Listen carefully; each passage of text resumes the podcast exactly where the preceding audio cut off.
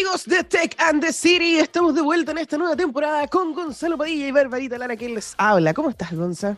Muy bien, contentísimo de estar aquí en esta nueva temporada, temporada número 3, si no me equivoco, ¿no? Ya no sé, 3, 4, 5, son muchas, demasiadas. Temporada son- número 3, ya pongámosle número 3. Número tres. Para definirse. Ah, bien, contento, súper contento de estar aquí otra vez. Eh, se viene una temporada súper interesante con invitados súper entretenidos igual y, y, y contento, contento. Por lo demás es viernes, lo cual siempre es bueno. Mañana está Y cumpleaños. no, mi y no es cualquier viernes.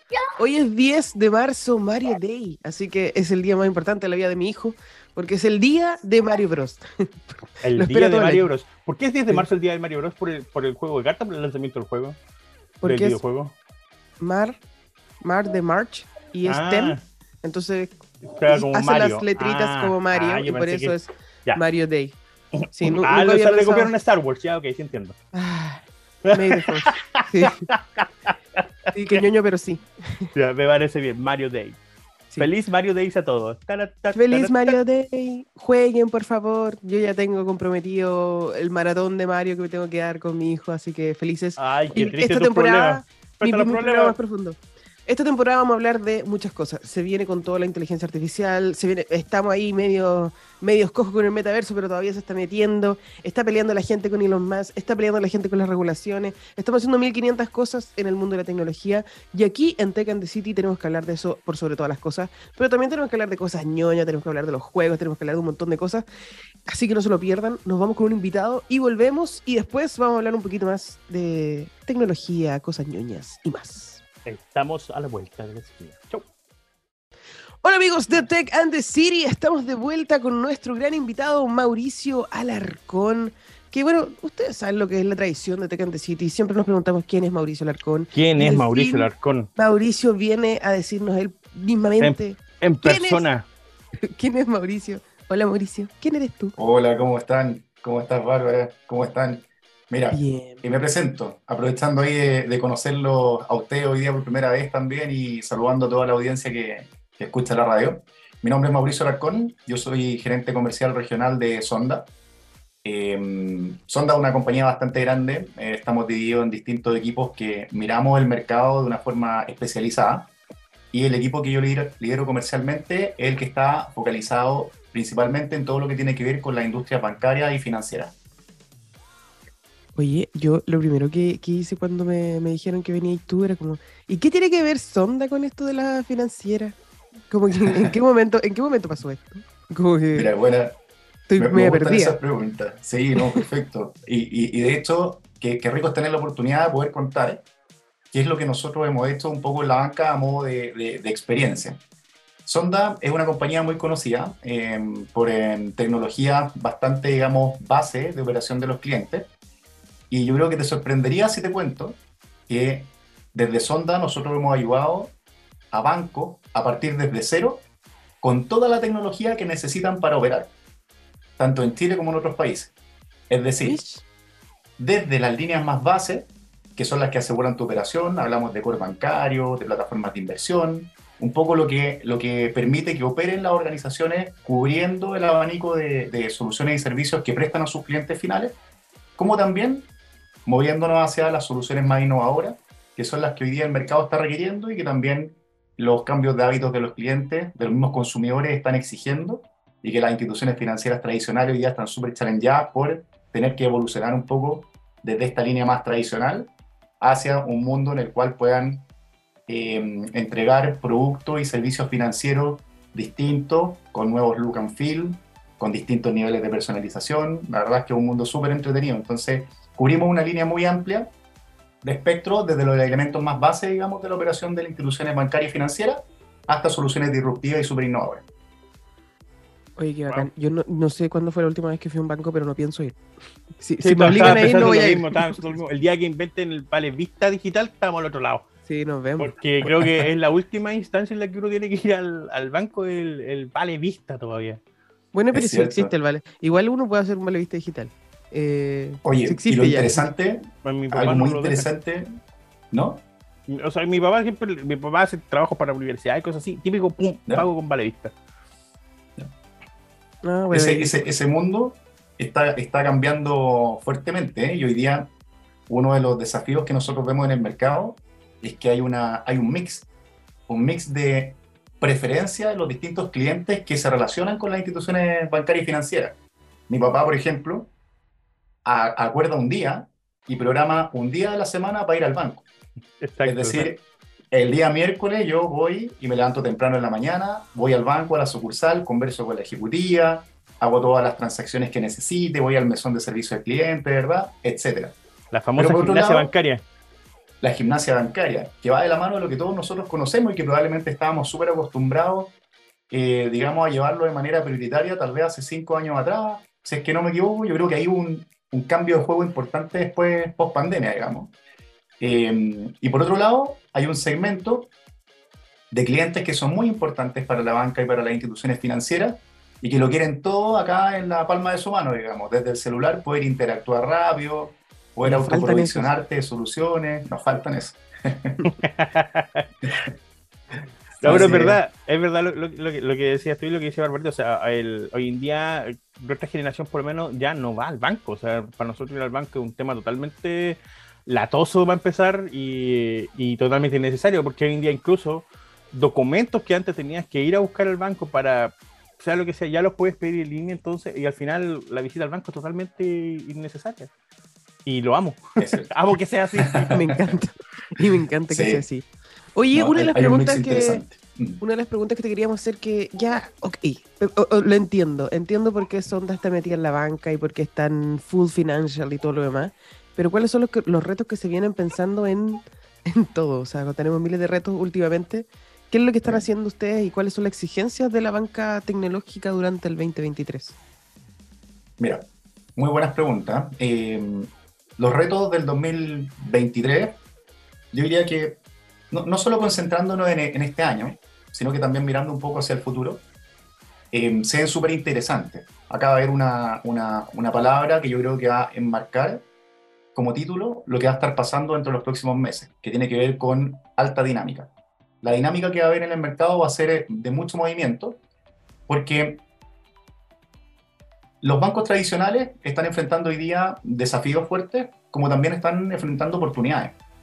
Em, te diría que en el mercado general, no solamente en la banca, pero nos vamos a centrar un poco más en la banca. Hay muchos elementos que se están moviendo em, en este ecosistema en el cual está inmerso la banca y las instituciones financieras. Estamos hablando de que em, hay temas regulatorios que están cambiando. Nosotros recientemente la ley FinTech va a llegar a cambiar reglas importantes, va a generar mayor nivel de competitividad en el mercado, van a aparecer nuevos actores. Hay tecnologías disponibles que son hiper disruptivas. Hoy día estamos hablando de la inteligencia artificial y creo que todos nos hemos sorprendido en algún uso con, con el chat GPT eh, entendiendo y de forma y de una u otra forma también eh, visualizando cómo esto va a impactar en la forma en cómo hoy día la banca atiende a sus clientes, eh, disponibiliza los canales de atención, las startups y fintechs que están apareciendo muy seguido. Nosotros hemos visto en Latinoamérica desde, digamos, desde México, que tal vez el que tiene un poco la, bandera inicial de, de, desarrollo y tal vez los que están más evolucionados en términos de legislación también, en términos de fintechs, eh, Brasil, Colombia, nosotros más recientemente. Esto va a cambiar un poco la regla, eh, pero sin duda que son oportunidades importantes para todos los que van a estar eh, involucrados y van a coexistir en este mercado.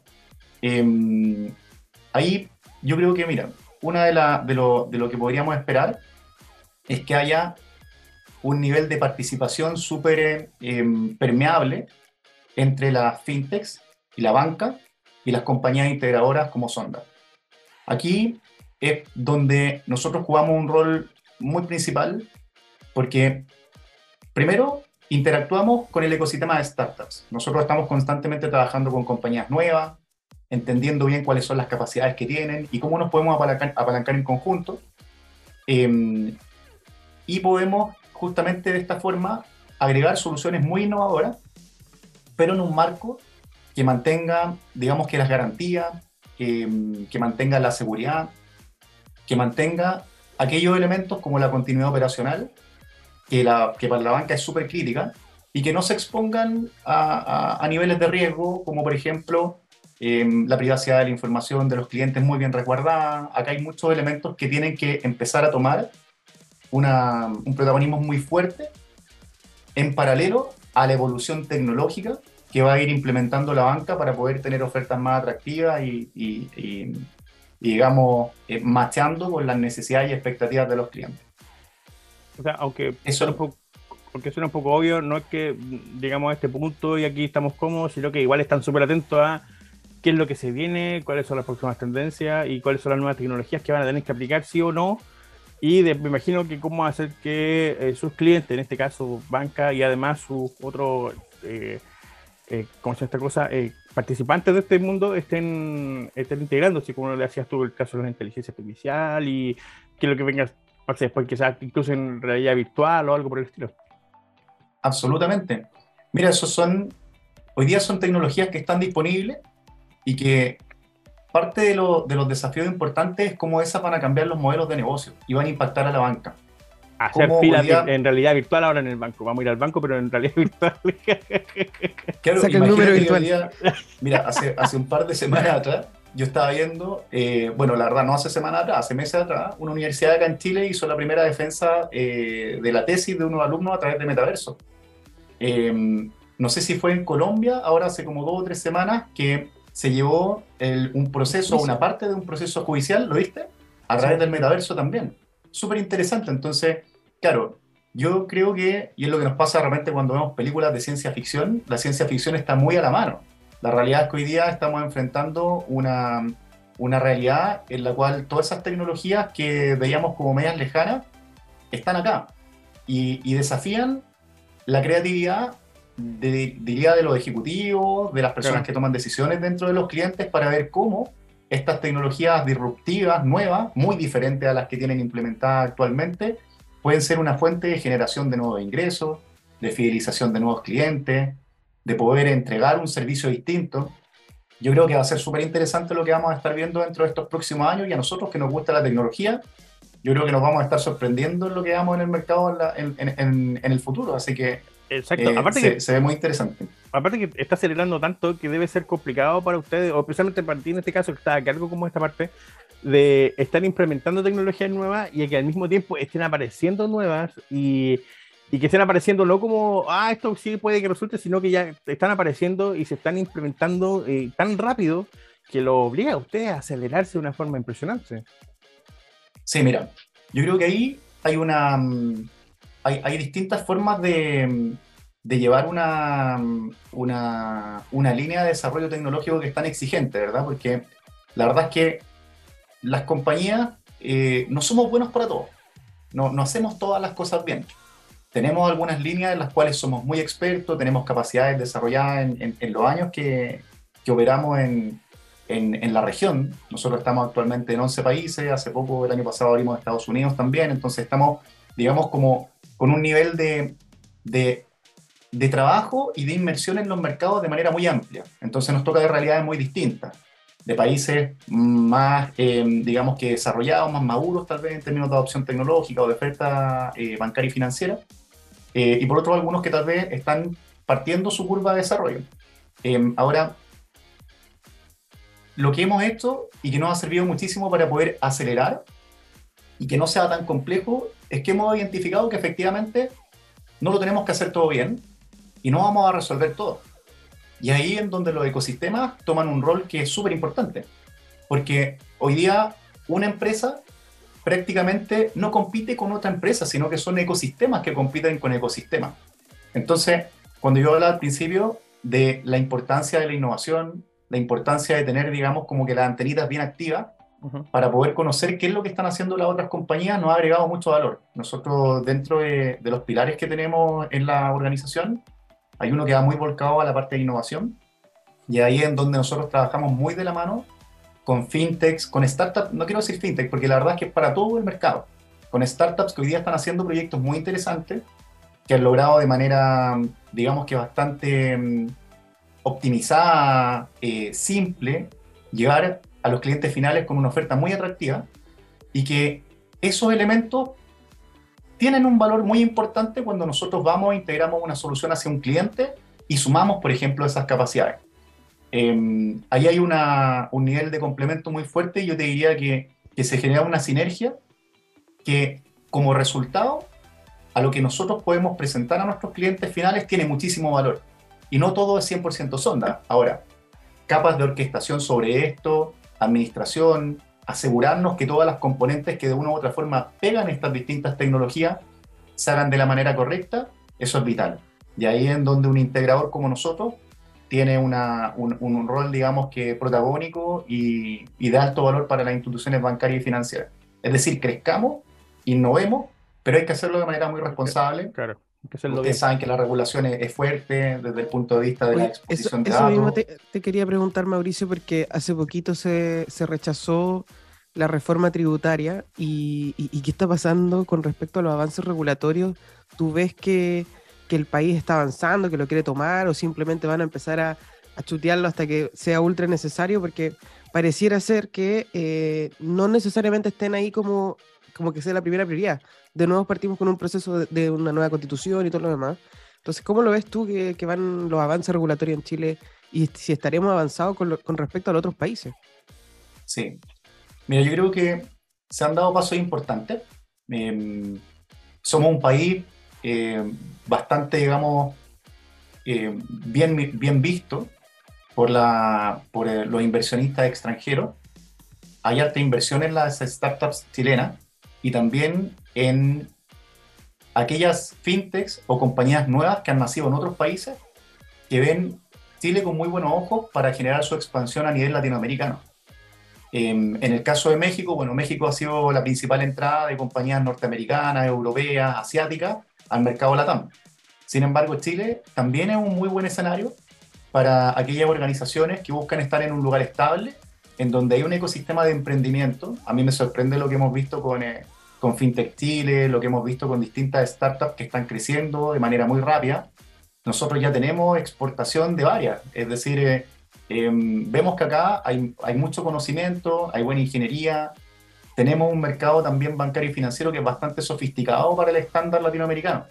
Entonces, muchas veces nos pasa que exportamos soluciones y exportamos casos de éxito a la región. La verdad es que eso es súper bonito porque eh, varias de las cosas eh, buenas que hemos hecho con algunos clientes en el mercado bancario y financiero en Chile lo hemos replicado en otros países en donde lo, lo ven súper aportativo y que, y que no necesariamente estaban involucrados ya en este tipo de iniciativas. Eh, ahora, la regulación. Digamos que la misma ley FinTech es una ley que, que tuvo un proceso bastante rápido. Yo creo que también un poco de la mano del nivel de, de aceleración y, y, y, de agilidad con la que se está desarrollando el mercado de las fintech, que ha sido muy rápido. Entonces, esto era necesario regularlo.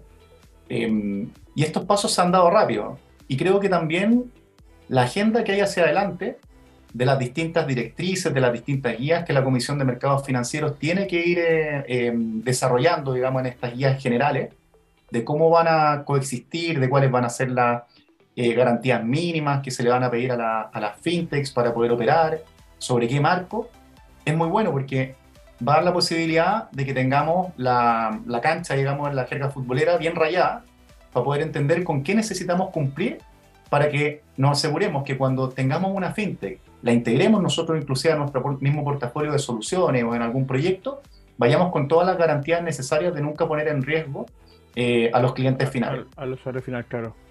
Exacto. De hecho, eh, una de las cosas, por ejemplo, que pasó en, en, en que, que, que, pasaba al principio con lo que eran los eh, las billeteras de cripto en, acá en Chile, que al principio no estaban reguladas y de un momento a otro la regulación pasó súper rápido y solo esa, ese factor de la regulación le dio al cliente final un poco más de confianza respecto a que, tal como si fuera un banco, eh, sus depósitos están eh, garantizados por el, por el Estado, ya que están siendo regulados en ese momento. Y eso igual genera un cierto espacio de tranquilidad en tecnologías nuevas y en un nuevo sistema de inversión. Absolutamente. Tenemos garantía. Hay hay instituciones en el fondo que están detrás de esto eh, y que, bueno, es un, digamos, work in progress, ¿cierto? Porque claro. esto, esto está desarrollándose hoy día, pero es bueno porque tenemos un punto de partida, un punto de desarrollo actual en el cual nos va a ir eh, también eh, mostrando cuáles son las competencias y las capacidades que se tienen que ir generando en los reguladores para poder tener, digamos, una buena, una buena mmm, fotografía de lo que está pasando en el mercado. eh, y poder tener también algún nivel de supervisión sobre estas instituciones que finalmente lo que hacen es que eh, manejan, digamos que una parte muy importante de la vida de las personas. Financiamiento, eh, crédito, em, pago, etc. Ha sido súper interesante lo que hemos visto también desde el punto, desde el punto, desde la dimensión de la bancarización.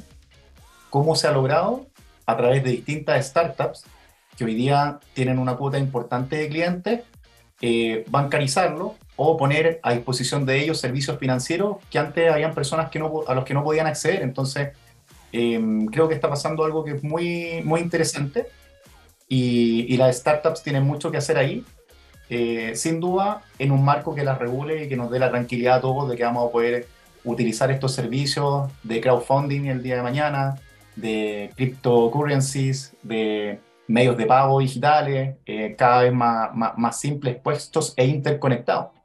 Entonces, todo, es la, todo esto es la misma línea de lo que es el Open Finance y el Open Banking. Eh, creo que hemos dado pasos muy importantes y, y por eso se visualiza también que el futuro de, de, lo que está pasando en Chile y lo que está pasando en la región siga teniendo una dinámica de mucho movimiento con nuevas empresas, de mucho movimiento con eh, eh, nuevos productos desde la banca y desde las instituciones financieras, desde las compañías aseguradoras, las mismas cooperativas, porque nos olvidamos a veces y nos centramos en la banca, pero la realidad es que hay un ecosistema súper amplio de muchas instituciones financieras que prestan servicios de gran valor para los clientes y que también están muy desafiados por... Eh, por estos cambios en el mercado. Oye, eh, en el medio tete que están, pero bacán, bacán que estén ahí. Se podrían haber elegido cualquier otra cosa, cualquier otra cosa, pero eligieron este que es bien complejo, pero me encanta porque, bueno, ya hablamos de los desafíos, los desafíos regulatorios, un montón de cosas, pero lo que más me gusta es el tema de, de la democratización, la bancarización de una parte de la población que definitivamente le faltaba este tipo de herramientas y que ustedes ya pueden ayudar también a la banca a, suplir y que sea mucho más fácil. Oye, lamentablemente te tenemos que dejar, pero antes de que nos vayamos, eh, te voy a hacer una pregunta. ¿Cómo nació tu amor con la tecnología? Antes de que nos vayamos. Mauricio Alarcón. pregunta. Mira, generalmente uno no está tan acostumbrado a hablar de uno mismo, cuando pero te diría que nació desde muy chico. Yo cuando tenía como 8 o 9 años, eh, si mis papás escuchan esta, esta transmisión, se van a reír, yo lo desarmaba todo, porque me, encanta ver, me encantaba ver cómo todo funcionaba. Entonces llegaba el autito control remoto, llegaba el autito control remoto o cualquier cosa electrónica y yo tenía que abrirla para entender cómo funcionaban, quería saber cómo se movía esa rueda dentro del auto. Y finalmente yo era el, el niño más feliz con el motor, un palito de lado y hacerlo girar. Mira, y era como, ¿por, qué no disfrutaste el autocontrol remoto? Entonces yo creo que un poco desde esos inicios, y, tal vez el ejemplo es bien, es bien básico de la infancia, eh, pero te diría que siempre me ha gustado entender qué es lo que hay detrás de las cosas. Me gusta mucho el mundo de los negocios también. Y como tú dijiste, Barbarita, el mercado bancario y financiero es uno de los mercados, digamos, eh, más ágiles, siento yo, en, en los distintos países fuertemente desafiado por la disrupción tecnológica y que mezcla ambos elementos, el mundo de los negocios que lo encuentro muy entretenido y por otro lado también las implementaciones de nuevas tecnologías. No me dejo nunca de sorprender cuando vemos soluciones en las cuales una aplicación te puede cambiar la voz y tú puedes ser Morgan Freeman por unos, por unos minutos, eh, o, o, crear un avatar eh, tipo Avengers en, en, en, una, en una aplicación, la verdad es que me sorprende. Y, ese es, una, es un elemento que en mi en, en, Sonda, en mi carrera en Sonda, veo continuamente. Continuamente nos estamos sorprendiendo de lo que está pasando en el mercado y también de lo que nosotros logramos hacer para apoyar a los clientes de las instituciones bancarias financieras. Así que, mm, muy, bonito. Ahora me dieron ganas de trabajar en Sonda. Pucha, necesito desarmar esa. tenía el perfil, el perfil calza desde, desarmar cosas hasta, hasta, hasta, la parte financiera. De hecho, veo a Barbarita con harta herramientas ahí eh, de fondo. Así que me imagino que. Aquí hackeamos el sistema, desarmamos todo, incluso la banca. Así que te agradecemos mucho, Mauricio, por tu tiempo. Sí, Mauricio, un millón de bacán que, bacán que son de en todos lados, aunque no lo creas. Nos vamos a una canción y volvemos aquí en Tech and the City. Y, bueno, bueno entretenido todo, me parece muy bien. Oye, el perfil calza perfecto con el 99% de los invitados que hemos tenido. ¿Cachai? Así como que la encuesta de todos los invitados es que todos los locos desarman todo. Deberíamos ponerlo así como en un blog de, de padres, de decir, ¿saben? Si usted ve este comportamiento de su hijo, este es el futuro de, de- de- su hijo y para, para, para lo que se viene, así que potencielo, entrénelo, eso porque, porque está claramente eh, definido el perfil, ¿ah? el de desarmar cosas eh, eh, es clave. Oye, El que- maestro, el, el maestro chasquilla, el giro sin tornillo, definitivamente Exacto. después le va bien en la vida, así que déjelo desarmar nomás su weá. Oye, esta temporada, va- esta temporada va a estar muy entretenida. Yo- vamos a estar hablando, perdón, tengo al, al hijo enfermo acá. Vamos a estar hablando de, eh, de harto de inteligencia artificial. Se viene muy entretenido esta cuestión. Hay muchas ideas súper bonitas dando vueltas al respecto. Y bueno, y obviamente hay cosas también peligrosas, pero para que nos vamos a enfocar en eso, si hay cosas a las que se le puede sacar mucho provecho. Así que es más, les vamos a contar un secreto. Nosotros no estamos aquí, y yo estamos de vacaciones. Todo esto que están viendo es pura inteligencia artificial. Creada, Sí, con ChatGPT estamos formados nosotros virtualmente, así que no se preocupen, cualquier cosa que necesiten, se lo podemos responder con inteligencia artificial. Oye, ya nos vamos y volvemos al próximo capítulo aquí en Tech Nos and vemos el próximo viernes. Chao, Bye. chao.